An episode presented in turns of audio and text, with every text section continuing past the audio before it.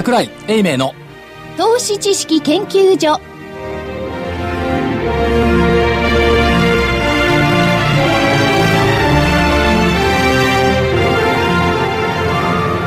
投資知識研究所場外乱闘編。桜井泉の銘柄バトルロワイヤル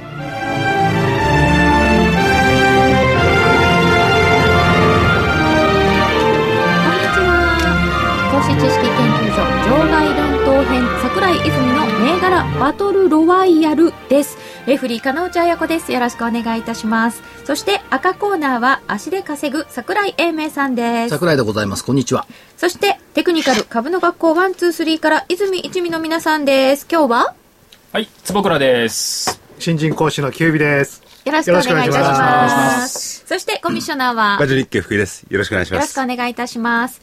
えー今回は桜井所長がまだまだあちこちあちこち飛んで歩いているために火曜日に収録はいしております。申し訳ございません、ちょっと異例といえば異例ですけどね。えーそうですね木曜日が名古屋と京都、名古屋と京都両方。はい、金曜日が大阪大阪。にいるもんですからだから放送のこれ途中は大阪にいると思うんですよね、まあ、いずれも西ですね。あ違うのよ土曜日が札幌なのあ、札幌か。これひどいでしょうん。名古屋行って大阪行って札幌に戻すというこのラジオ日経のラジオ日経のでも、でも所長、相場でも何でも同じ。人間稼げるうちに稼いでこないと。確かにそうですね。まあ、木金は西向く桜井だということでもありますし。土曜の朝から北向く桜になりますああ。そんなところのリズムもありますが、あの、まあ、相場的には選挙も終わりましたというところなんですが、えー、投資知識研究所的にはその前に、桜井所長の出版記念パーティーが終わりました。7月18日先週ね。はい、木曜日、はいございまして、たくさんの上場企業の社長、会長、IR 担当者。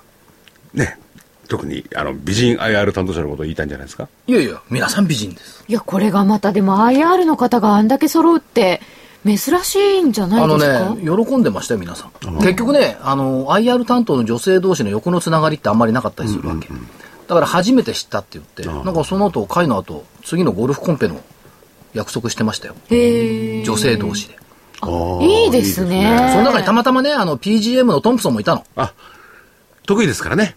だってゴルフ場だってゴルフ場だもん。ご嫁は私どもへというご挨拶もいただいておりました。はいあ、。してた？あ、してたね。いや、でもなかなか本当にね、えー、いいパーティーでね。で、皆さんやっぱり所長の人格もあるのかどうなのか。全くない人格とは関係ないですけれども、本当にあの IR ねええ、熱心な企業が増えてきてますもんね。そうですね。一番面白かったある会社の会長さん、スピーチしていただいて、桜井さんと会って人生が変わりました。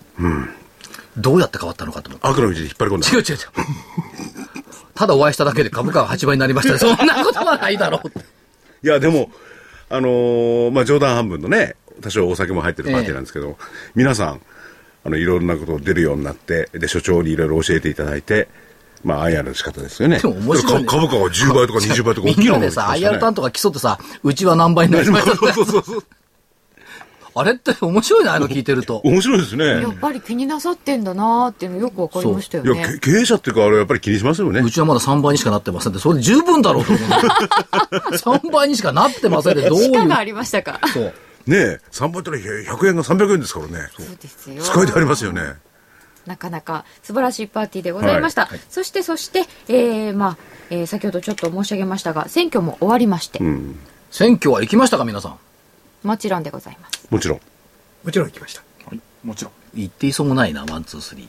行ったかな、ちゃんと。行ってますってば。本当？必ず行きます。キュキュービさんは多分、あの、キュービさんが行かないよって言っても、奥様がよくわかりで。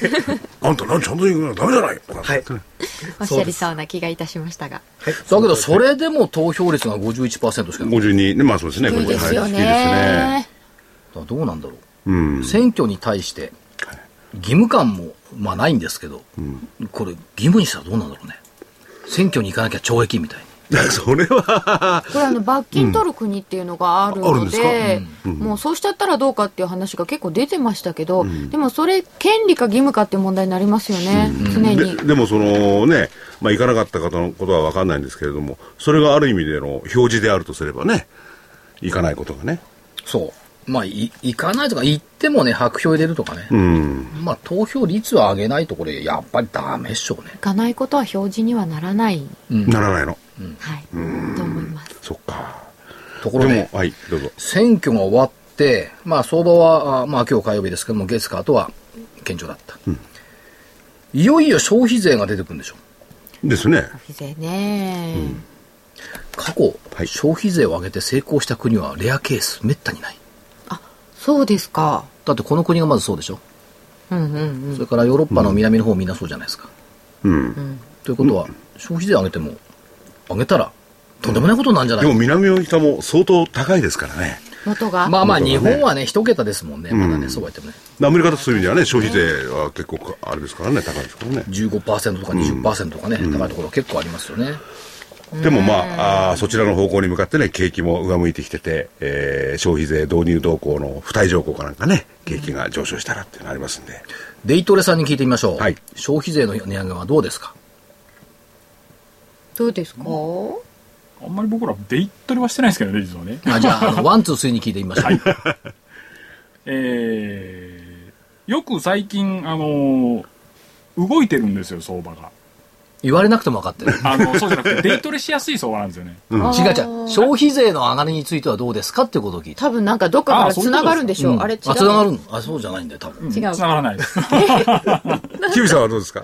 えーっとですね、あの、過去、あの、一応消費税が3%、5%は導入された時って、あの、株価どうなってたかって前調べたことがあるんですよ。そうするとですね、導入直後から下げるってことはないんですね。うん。導入して3ヶ月から半年、もうちょいすると下がりだす。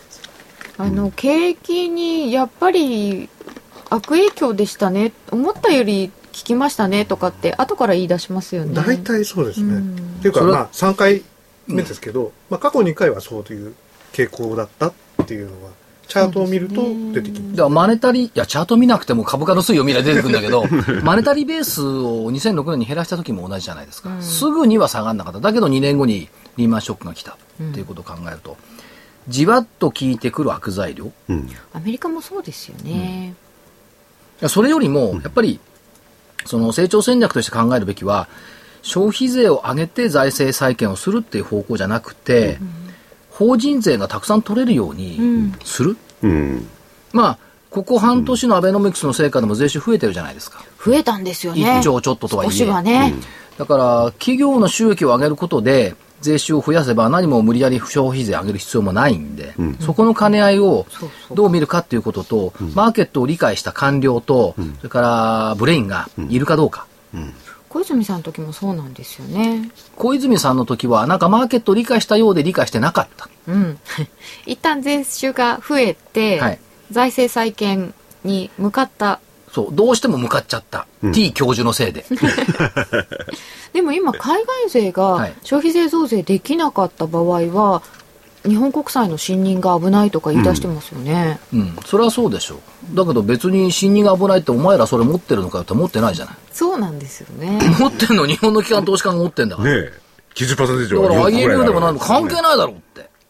売ってくる人はいない。まあ、あの、債券先物空売りはあるでしょうけど、だって持ってないんだもん、そうして。うん。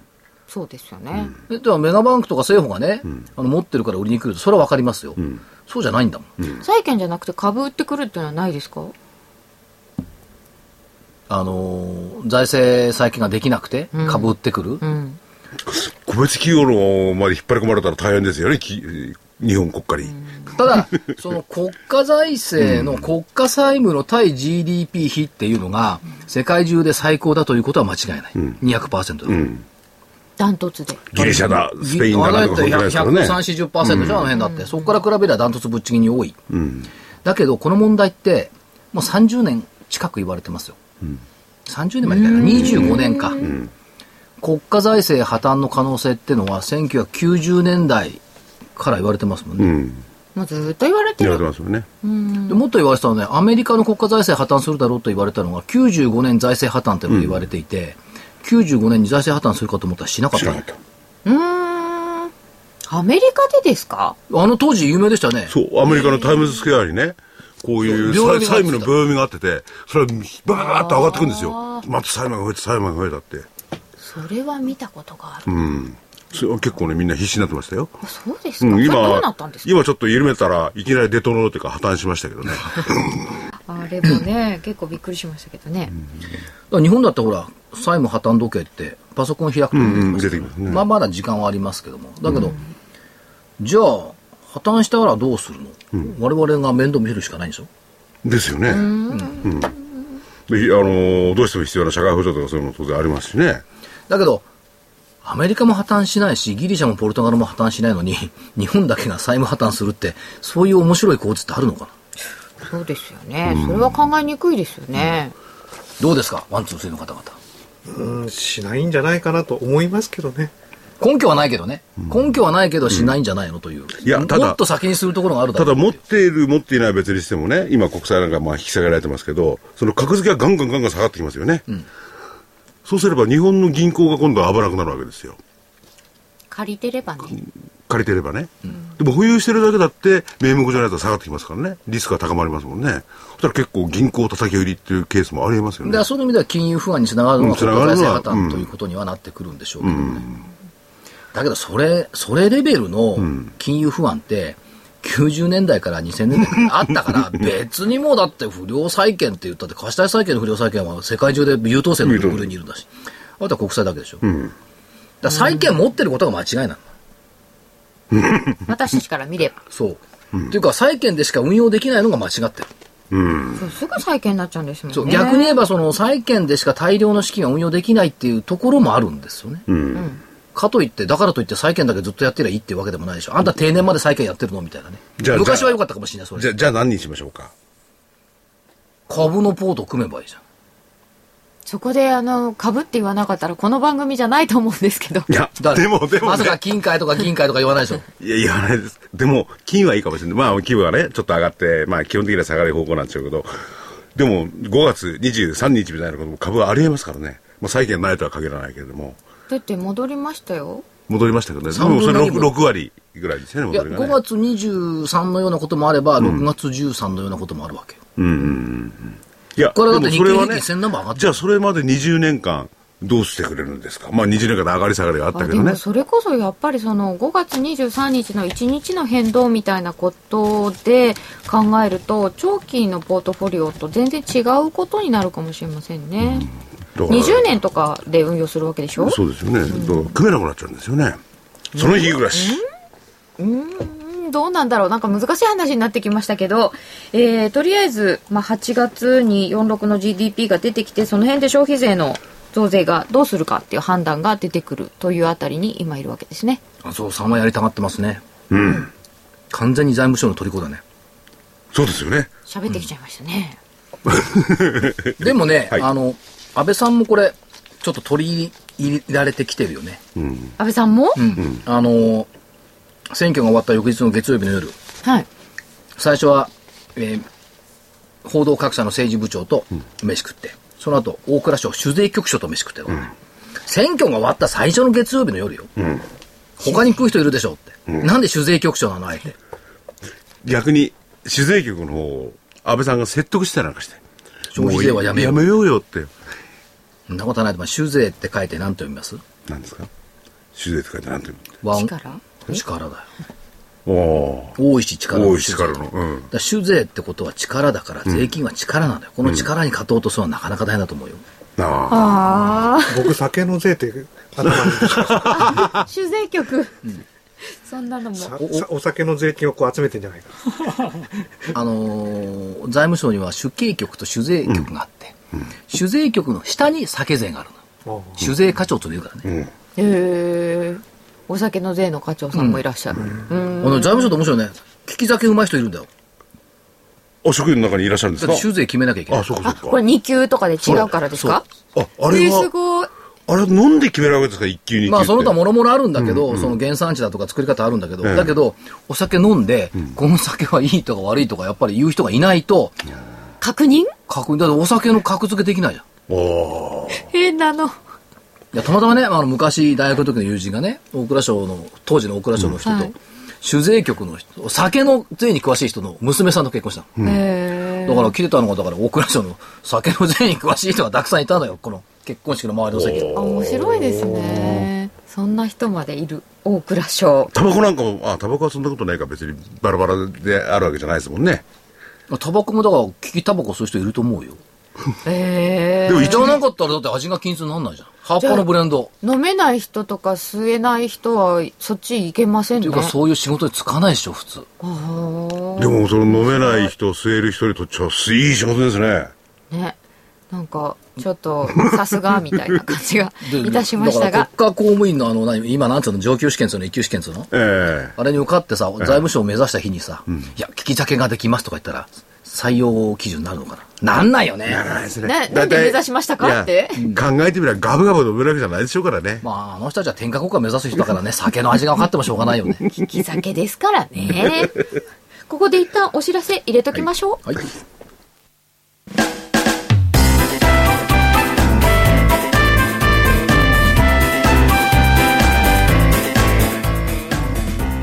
花粉症の皆様に嬉しいお知らせです。花粉症で長年悩んでいた医師が自分のために開発した花粉症対策商品ポレノンは花粉が体の中に入る前にブロックする体にも優しい商品です。ポレノンはペクチンなど自然由来の素材が花粉などの細かい物質を吸着して花粉のアレルゲンの体内への取り込みを防ぎます。薬と違い眠くもならず、お仕事、車の運転、お勉強などもはかどります。ラジオ日経では、ポレノン3本セットを9640円でお届けします。それだけではありません。ラジオ日経では、ポレノンをお求めいただいた皆様に、ウイルスなどの侵入を防ぐ高機能マスクをプレゼントしています。ポレノン3本セットに高機能マスクがついて、お値段は9640円。送料500円をいただきます。お求めは03-3583-8300ラジオ日経事業部まで。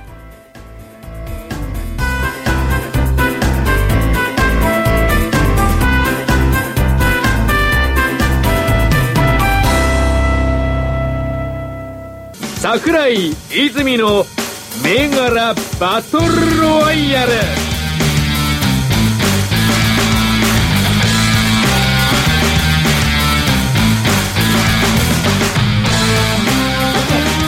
火曜日に収録をしているためあまり時間が経っていないので先週の分の結果発表は次の週に持ち越させていただきます、えーただちょっと途中の様子を見ておきましょう、えー先週挙げていただいていたのは青コーナーキュービさんからはポーラ・オルビス4927大東建託1878坪倉さんからはもう一回キリン2503となっておりましたがここまではどんな感じですかキュービさんはい。えーと、ではまず、ポーラホールディングスですね。ポーラオルビスですけれども、これあの、ちょうどね、あのちゃんと見るとなんかこうコマコマしてまねますこましてるんですけども、ちょうどこのあの方向性抜けた日ですね。木曜日が抜けた日で、はい今日、こう、ぐぐっとこう、上がり始めたからという感じで、いい感じで来てます。いい感じで来てます、はいただ、はいまだね、このモコモコの中にいるんですよ。あまだこう前回高値は抜けてない感じそうですですねね。なので、こう、また下へこう、ちょっと潜っちゃうかもしれないんですけど、モコモコの中モコモコの、ね、もう、持ち合いですよね。待合、はいすっきり抜けてくるとね抜けてくると、これは、こう、ね、モコモコでこう、パワーを貯めてるんで、ああガガガガガッとこう、いってくれるんじゃないかと。IR 担当美人ですから。期待していると期待しているというところです、あの、はい先週ね、お会いしました。パーティーにね、いらっしゃ斉藤明子さん、パーティーおいでいただきまして。綺麗だね、やっぱりね。違いますよねやっぱ化粧品会社のアイアロ担当綺麗だわ。僕は、あの、IR 担当、そういう目で見たことはないですから。見て言ってたじゃん。ち あ、おお綺麗ですよね、でもね。皆さん、あの、美しい方多いですけど。皆さんお綺麗なんですけど。最後にピンクの花束もらっちゃったもん。おおまあなんか、ね。ピンクは買いの印だからね。あ、そうなんですか？青は、青は売りの印、ピンクは買いの印。赤じゃないんですか？で、ピンクだから、揉み合ってたのよ。あちょっと薄い。これ赤だったらそこ上がったのまあ、それで、キビーさん、その、揉み合いがね、長ければ、上に上昇する、抜けた場合にね、はい。力が溜まるっていうのは本当ですか？まあ、そう見ていますね。あの持ち合ってる時というのは、こう、エネルギーをこう貯めていると。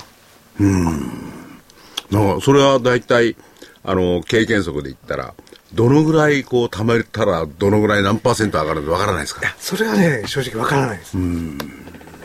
すぐなんか、10日間だったら何パーセントとかっていうふうに分かろうとしますよね。いやそれ分かったら苦労しないんですよ。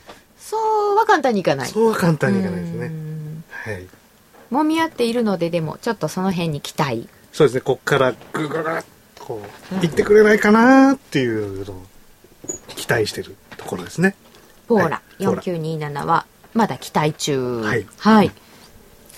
そして、もう一つは、1878の大東建託挙げていただいておりました。こちらはいかがでしょう、これはですね、あのー木曜日、はい。あの、方向線近くまで来てたんで、あの、方向線抜けたらエントリーという、これは条件付きでした。はいはい。そしたらですね、翌日、上から始始まってですね、ね、下へドドーンと行っちゃいまして、75日を上回って始まったにもかかわらず、なんなんです結構長い陰線出ちゃいましたよ。そうなんですよ。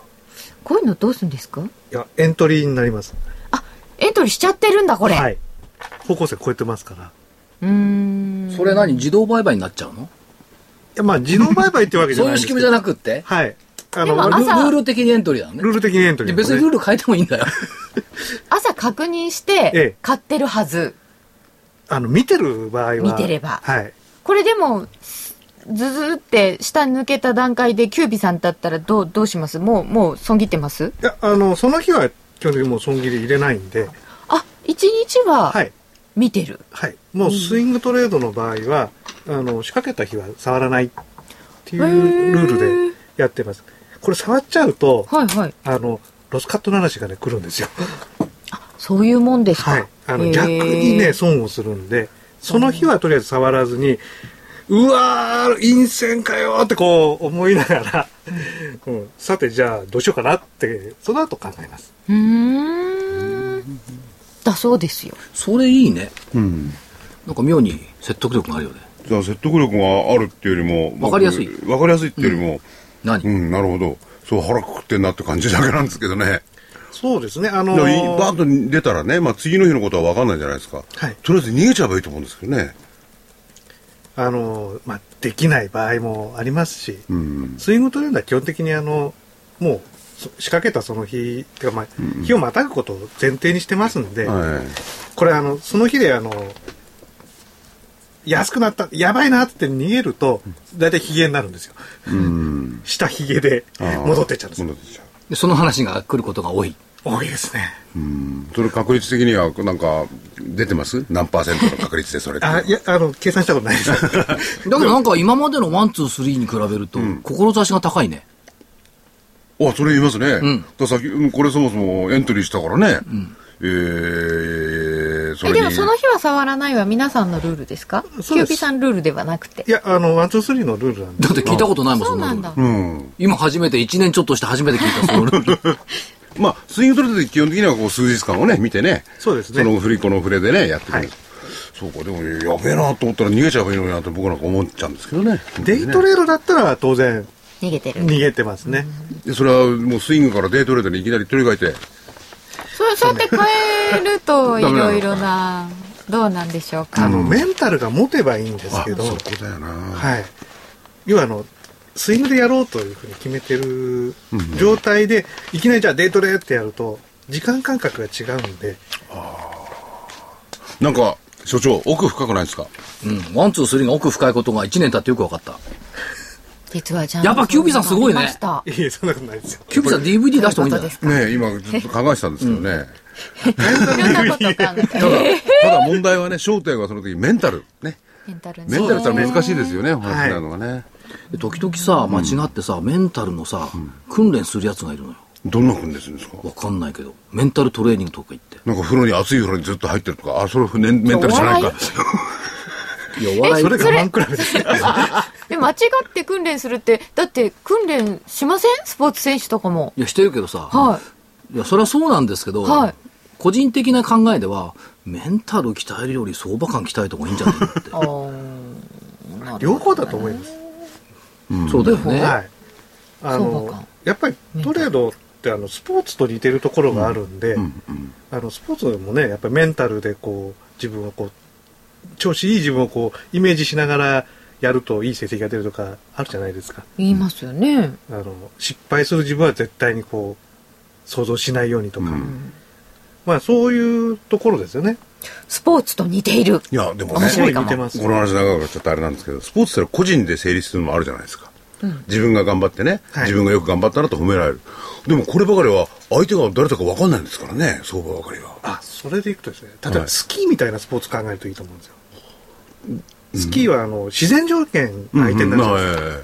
だから、その時、あの、ジャンプだったら風の向きとか、ん。そういうのがあるんで、それと同じだと思うなるほど、奥が深いなそうだよ。ねえ。深いよ妙になんか説得されちゃった。自然ス条件ポーツ投資額でも DVD 出したら。また DVD になってるいろいろこういうところからね、あの、ヒントをつかむわけです。でもそうですよね、スポーツと似てるっていうのはちょっとなんか一ついけそうな気がしますねだってちょっと前までラジオ日経一の売り子、福井ディレクターだったもんね。売り子。売り子え自分で売るの？そうなんですか？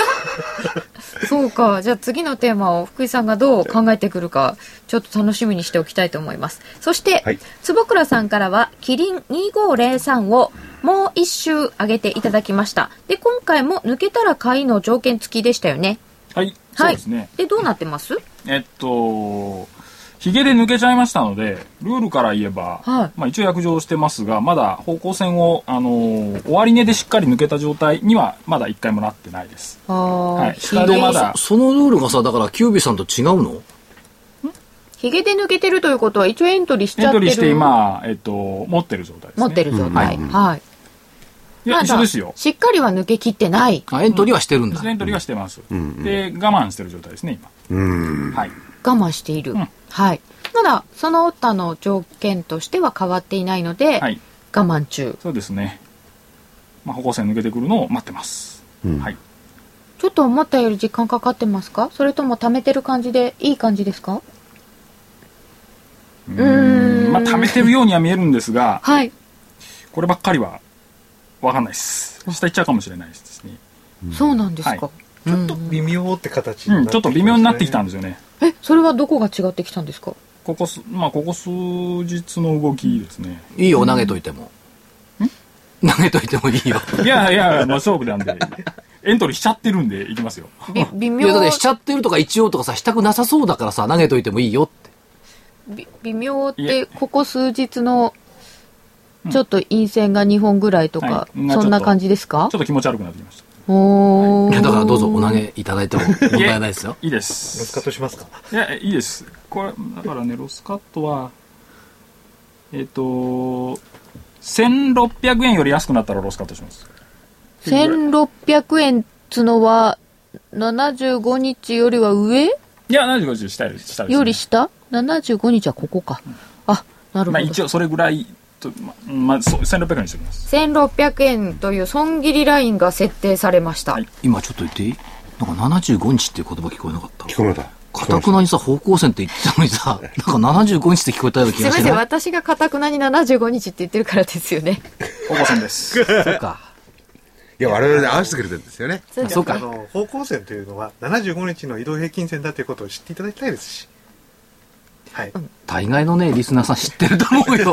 もう、もうこれだけ。はい。でもなんとなく75日と言ってしまうのです、で私。、で、あの、坪倉さんね、これエントリーしたわけですよね。はいエントリーの日が、えーいくらでしたっけ？エントリーの日。えー、日というかその額額が。エントリーしたのは、7月19日に、ええっ、と、値段としては、1649円。まあ、1650円くらいですね。え50円。はい。50円下回ってるわけだ。そうですね。我慢しますか、まだ。今まだ我慢してますね。うん。今、今日の終値は、1629円です。ねご50円下っていうのは損切りラインです。損切りラインが損切50円りラインねうん50円下ですね。下ねはい。小幅ですね、でもね。うんずっとまだ横ばいの動きになってます。うんはい。はい。ということで、先週のおさらいでした。えっ、と、赤コーナーからは、愛産工業7283、全商7550、プロネクサス7893で上げていただいて。全商も入れたんだが。えー、どうしたよ？インドカレー美味しいって言って。カレーうまかったって。本当うまかったですよあれ。それ食べに行った人いましたよ。行きそう。私も行きました。ました。どまだどうでした？行けてない。美味しかったですよ。美味しいでしょ、はいい、や別に全勝の回しもんじゃないよ。回しもんじゃないけど、美味しかったよね。美。味しかった。でも株価は？今一つ？前職からですか？全商7550はどうなってますでなんか居酒屋の社会長、元会長がせ参議院選挙を通ったからさ、え連れて上がったのが月曜日だったから。へえ。居酒屋の。ままあちちまちまちょっと上方向あまり動いてないな感じ。あんま動いてないですね。まだカレーが気がつかれてないんだね。カレーがまだね、カレーですか？これはね本当に美味しいですよ。一口しか食べてないけど一口また言ってる。ただ問題は。自分で頼んでよ、今度。420、30円で食べられるから。ただただ問題はよくそういうね身近なものからあの銘柄選べなんていう方いらっしゃるじゃないですか、はい。こういうところで例えばカレーがうまいとかね、そういうところで選んだケースってのはどうなんですかね？当たるケースは。それ感性の問題。もうもう感性の問題だってね、うん。だからその感性が正しいか正しくないかの問題だから。時々間違った感性でね、選ぶ人もいるから。カレーが美味しいは当たるかどうかちょっと楽しみにいたしましょう、だからそしたらもう感性に頼る投資はやめた方がいいんじゃないでもね、ななんでカレーかっっていうとね、はい。ある別の放送局でね、お昼にカレーを食べた担当者が実況を担当すると、5場高いの。ええ でね、全場あんまりいい相場じゃないとね、あの、女子アナさんと二人でカレー食ったりするのよ。カレーと相場って意外とね、スパイシーな感じでいいそう、んですかいいかもしんない。なやっ。ぱりねスポーツだ。イチローさんは毎毎日カレーを食べるわけでしょ？だそうですやっねぱりこれスポーツと似てますね。そうか、メンタルトレーニング大はカリか。カレーでね。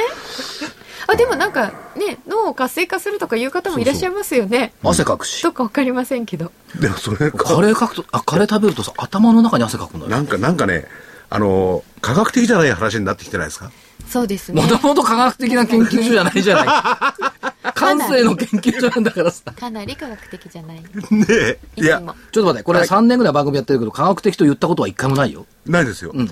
今日初めて僕はそれ言い出した。まさか科学的な番組を目指していたわけじゃないいやでしょ全然全然。もう腹から諦めてますね。でもこの感性だね、えーまあ、根性じゃないわ。言われるといや。それをもっと突き詰めたくなるじゃないですか。感性もメンタルトレーニングも似たようなもんよ。見えないんだから。わかりませんよわねからないです見えねないものを見えた風に言うのがメンタルトレーニング。なるほどわからないものを分かったように言うのが感性。うん。まあちょっと違って、まあいいじゃない。で、えーと、他行きましょう。最初の銘柄は？愛産工業7283がこれも本命です、これも持ち合いか。愛産工業7283は、えー、75日移動平均線を6月27日に抜けたところ？あー、ちょっと押してる感じですかね。ちょっと押してますかね。うん。これね、コード番号が問題なのよね。なんですか？コード番号が別だったらよかったんだけどね。例えば？何？何破産なのよね。あそんなこと言わないでくださいよ。あ四苦八苦みたいなものよ。えー、まあ強いて言えばよ。ななな何は何は何は、なんかつけようと思ったんですなけど。ね何話のわかりませんでした。何話のハッサンって言うんじゃないですよね。何はじゃないよ、これは。名古屋の会社なんだから。あそっか。ダメですね。まあえー持ち合い、はい。持ち合い。もう一個がプロネクサス7893これも持ち合ってない？さっきの前勝に似てますよね。うん持ち合ってるよね。まあ全体持ち合ってるからは、まあ持ち合いでも。小幅の動きだから持ち合ってるのか。うんで、本命が愛産工業ね。愛3つ。うん。愛さんこれ持ち合ってる持ち合ってるという言葉が出ましたけど坪倉さんあの全体が日経平均が持ち合ってます？はい。ここのところは、ここのところはい。ずーっと持ち合ってます。あんまり方向感ないですか？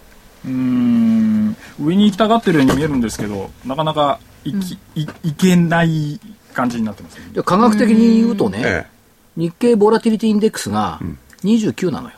29微妙なところなんね。もうちょっとなんだけど、でもまあ、この間うちの40から比べたら随分へへこんできてるし、30割れてきてるから、それからニューヨークダウのビックス2、これが今14ぐらいかな。ビックス低いんうん、ですよね。低くなってきてるよね。だそういう意味では、やっぱ持ち合ってる状況だということは言えるでしょう。これ感性じゃなく珍しく数字で言いましたけど。科学的に。でもビックスだって、まあ、そのね、日経のボラティリティの間だって、ビックス指数のよくわかんないですよね。おっからが、おっからがって指数が上がるわけですかね。おっかないってのはどういうことなんでしょうかね。いや、誰もおっかないって言ってないですよ。あれをビックス指数ってボラティリティインデックスだもん、単純に。これ、あの、オプションに織り込まれている上下をどのように予想しているかっていうところから出てくるので、完全に数値。数値ですか？はいインプライドボラでしょ？だから、結論は。あ、そうか、僕は間違ってた。あ恐怖ってのは勝手に言ってるだけで。あ。あ、今日勝手に言ってるだけなんですか？そわかりやすいのでね。だから恐怖指数っていうのは、ボラティリティ、VIX が上がると株価が下がることが多いんで、恐怖指数って名付けちゃってる。うん。先々のすごい大きな動きを予想するって別に上でもいいんですよね。急に上がると思ってても上がるんですけど、んミックス指数って、んうん本当は。でも、下の方が多いですよね。だから本当は恐怖っていうよりも、大大変動指数って言った方がいいのかもしれないけどね。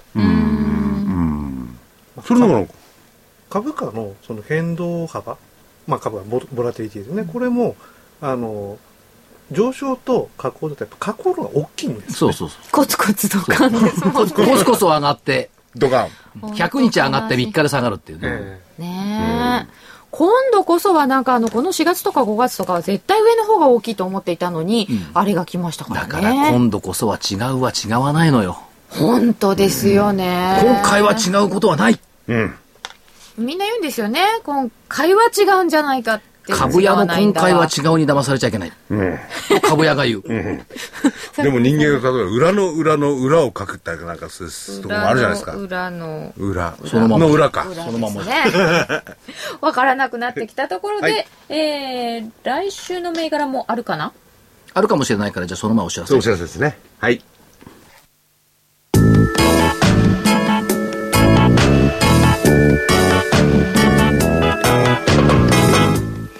ここでラジオ日経の好評 DVD のお知らせです。桜井英明の投資知識研究所 DVD は毎月投資に必要な知識や実際の投資に役立つノウハウをお届けしています。この DVD は毎月テーマを選び桜井さん自身が実践で学んだ投資に勝てそうなノウハウや内外の投資家の動向さらにアノマリーなどに関しても丁寧に説明しています。桜井英明の投資知識研究所 DVD1 本のお値段は8400円。送料500円をいただきます。また徳間書店の大岩川源太さんの投資カレンダー実践塾 DVD も毎月発行しています。来たる月の投資戦略をどうすればいいか。投資カレンダーに基づいて大岩川源太さんが分かりやすく解説します。投資カレンダー実践塾 DVD お値段は1本7350円。送料は500円です。桜井さんの DVD 源太さんの DVD お求めは東京03-3583-8300 03-3583-8300ラジオ日経事業部まで桜井泉の銘柄バトルロワイヤルさ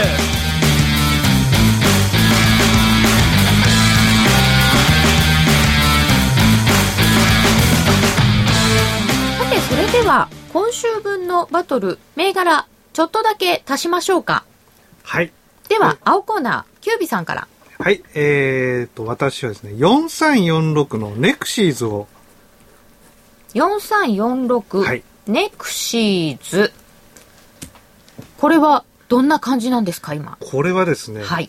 えっ、と、おと、えっ、と、昨日、一昨日にちょっと方向線こうタッチして、ということは、先週末、10、ん？あ ?10 昨日ですね。昨日なので22日になりますかはいね。はい。昨日タッチして上に来て、今日それをもう、もうちょっとこう上に来たという形なんですけど、はい。これもですね、あの、すもう持ち合いの中にいるんですが、うんあの、まあ、方向線も一緒にいてですね、チャートを見るとですね、この下値がですね、方向線で支えられてる感じなんですよ。うーん。ああ、なるほど。うまく支えられているような形だということは、下値は硬いかと。硬いと。方向性にさそあの支えられてこの上向きの方向性に支えられていつか旅立っていくと なるほど。それを狙ってあのこのネクシーズをこれもうすでにエントリーしてもそうですね OK ですか？はいもう抜けている。抜けてますんではい。これまでの値動きってのはどうなんですか？もうね本当にね横横なんですよしばらく持ち合っていたあ。本当だ。はいね、持ちは長いっていうかあれですね。え割と急に動く人ですね。え まあ指定系の株かもしれないですけどねうん。ええいやー、しては選ばないと思うな、この会社。あそうなんですかうん。あとねこれあの僕が今日選んだね最大の理由ははい。あの電車でここへ来る途中ですねあの真ん前にですねうさぎの柄のあの入った浴衣を着てた人がいるんですようさぎの浴衣？はいはい。でこのネクシーズっていう会社ははあのハクビっていうあの着付けの会社やうん着付けのスクールをやってるみたいなんです、い。へえ。でまあ最初はね、あの探す時はねあのチャートで探してるんですけど、はい。探してあ目の前に跳ねるウサギの浴衣を着た人がいる、あー株価は跳ねる。株感性そのものじゃない、それ。これやってることはさ、元はさ、携帯電話のマーケティングとかやってなかった？うーん。ちょっと業用変わってるんですか？いや、なんかいろいろやってるみたいじゃあそ、ですねそれは SBI チームの一員でしょ、これ。いやそこまでは調べてないんですね、らその流れでいろんな会社の、あの、親会社になっていると思うんですよ。持ち株会社みたいな感じうん。なんですかね、そのハクビだなんだかんだがその通りであるとするならば。金融事業が好調。うん。でファンドになっちゃっでたのよ。日経会社情報には書いてありますが、SBI 別動体みたいな、あのヒット株主 SBI になってない？で、ブロードバンドの事業なんかやってるそうですね。株主さん、北尾さんになってるか。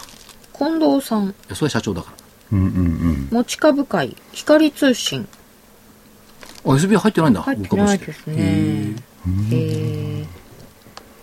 光通信が入ってる。昔携帯電話とか使って、あの、ハンバーガー屋さんとか行くとさ、あの、サービスとか行ってピッとやるのあったじゃん。ああいうのを確か市場調査やってたなと思う。うん、収益構成としてはブロードバンド。うん。それソリューションサービスバンドといえばね。うん、文化教育。でハクビっていうのありませんしつけですかね、それ。ハクビこれがね連結着。付けのあはのカタカナ、ハクビ。ありますね。はいなのでなるほど、なるほど。なるほど。桜井としてはあまり取り扱わない企業の一つではありますけど。はい。ネクチーズ4346で、キュービさんから挙げていただきました。所長は取り扱わない企業の一つであるということですね。そうそうそうそうん赤コーナーからは取り扱わない。いや、いいじゃん。別に取り扱わない企業があってもいいんだよ。4462石原薬品。4462石原薬品。これね、薬品って名前がついてるんですけど、はい。バイオでも何でもないんだよね。な、なんなんですか？じゃあ。だって、コード番号が44だからさ、45じゃないのよ。そうですね。え、これ石原ケミカル？うん？やってることは、石原薬品化学処理薬剤とか。はあ、科学なんだ。うん。だから44でしょ？あそうですね以前の名前がだから石原、石原ケミカルですよね。今石原薬品になってる？うん、石原薬品です。えー金属表面処理剤。金属、ほうほう。根がないでしょ？飽きない薄いのよ。2部ですもんね。なんか金属表面とかあのー、えー、何でしたっけ？あのー、ふ船のなんか落とすとかそういう塗装系になんか、特化してないですか最近。金属表面って言ったらなんかスマートフォンな感じその通りっちの方か。スマホのうん作るメッキ液とかね。自動車エアコンの洗浄剤。業績いいのよ。見逃されている企業。これか、神戸だよね、本社。本社、事務所、本社。うん、神戸のはず。関西企業なんですけども、ちょっと見逃されている、意外と工業績会社。神戸市兵庫区。はい、神戸です。商いが薄いでしょ？そうですでもあの昨日方向性抜けてきてるんですよこの嘘22日に。はいほう。目立たい人がいたが、目ざとい人がいたね。好業績。もうすでにに日本市場は業績相場に移行してんのかな。あ、確かね、9月ぐらいに来てもらうのよ。ラジオ日経。そうなんですか。へーだいぶ先だけど。はい。またいいのがこの方向線が一回横向きながらもなんかちょっと上にこうい行きかけてないですね。方向性見てないし、75日線見てないし。いいんですよ。あ、そうですか。今の、今方向性引っ張られましたね引っ。張られた。まあ、そうは言ってもね、あの、浴衣ほどインパクトがあるね、方向線じゃ、75線じゃないと思いますけど。跳ねたうさぎが。あれ、たうさぎで浴衣で選ぶんだからね。2013年10月から石原ケミカルですかね。はい。あ、今年の10月からってこと10ですね月。から。はい。はい。さて、あの、ちょっと、あの、今日ですね、今日って言いますか、この収録は23日なんですけども、26日に、えーバトルの DVD、また銘柄豊富にですね、基本的には、えー桜井所長がいろいろ銘柄を上げていただいて、えー26日、この放送が、えーの日に発売になっています。価格の方、えー8400円、送料プラスで500円。えーお求めの電話番号、東京0335838300です。お知らせは以上です。じゃあ、カウタバトル行こうか。行きましょう。じゃあ、キュービさんから行く？はい。えー、ではですね、今の投資家の気持ちをまた歌う、はい歌ということでですね、あの、昔あのアニメで巨人の星ってありましたよね。はい星一徹。星ヒューマ。侍返し。あれ一回しかやってないんだよ、番組の中で。あ、そうなんですか、あたかもあればっかりやってると思いますが、放送したら一回しかない。なんかあんな多い暴力的な話嫌だなと思ってたんですけど。じゃあ、巨人の星。はい。えー、それをですね、買いまして、ね、いきます。あの、思い込んだらってところから。はいなんですね。重い上値を買い抜く資金。出すが投資家のど根性。真っ赤に燃える大きな陽線。ストップ高を使うまで、ロス化に耐えろ。塩漬けするな。いけいけ投資家、ドンといけと。いけいけ投資家どんとい け。なるほど。まあ、高校野球の季節でもありますからね。あ、そうですね。あでも部屋の間の穴抜いてボール戻ってくるってすごい投球技術を持ってましたよね、ねえ星ヒューマっつうのはね。木にバーンと当たって戻ってくるんですよね。じゃあこちら側、はいちょっと季節感は春っぽいんですけどね。切手のない贈り物。歌知らない。財津和夫さんかな。あ私からあなたへってやつね。広、相場からあなたへ、この株を届けよう。広いマーケットにたった一つのみんなの好きな銘柄を。年老いた相場へ、この株を届けよう。心優しく塩漬けくれたお礼代わりにこの株を。知り合えた銘柄にこの株価届けよう。今後よろしくお願いします。名刺代わりにこの株価。別れゆく相場にこの株価届けよう。下がった時に支えてほしい。遠い板からこの株価。なんか優しい雰囲気にまとまりましたね。そう。いいでしょ？うん、いいですけどね。昔これ NHK のみんなの歌でやってたかな。なんか合唱とかした気がしますね。なんか、他力本願みたいな歌ですよね、これ。えー？いや、届けようだよ。相場からあなたへこの株を届けようよ。広いマーケットにたった一つのみんなの好きな銘柄を。キュービさんのどんどん行こうの方が良かったなんかいいな、そっちの方が。この夏夏の感じがするじゃないですか。そうか。よし、やるぞって。じゃああれだ、はいあの、ブリヂストンのタイヤを背中から引っ張って、土の上をこう、コック審議しながら株買わなきゃいけないんだ。そう、大リーグ養成ギブスじゃなくてね。なんか、ギギギギギパチンってならなきゃいけないんだ。なんか、め銘柄ばっちり養成ギブスかなんかはめて。やっぱりほら、株式、株式投資は、面白い。株式投資はスマートにやらなきゃいけないから。スポコンではない。いや、僕はあの、決してカレー食った後に、それがいいって言ったらスマートかどうかっていうのは、いや、ススポコンはもう22歳にして卒業したからさ、もういいだろうって。はい。ということで今週もお送りいたしました。皆様また来週もお会いいたしましょう。それでは今日はこの辺で失礼します。さよなら。さよなら。失礼します。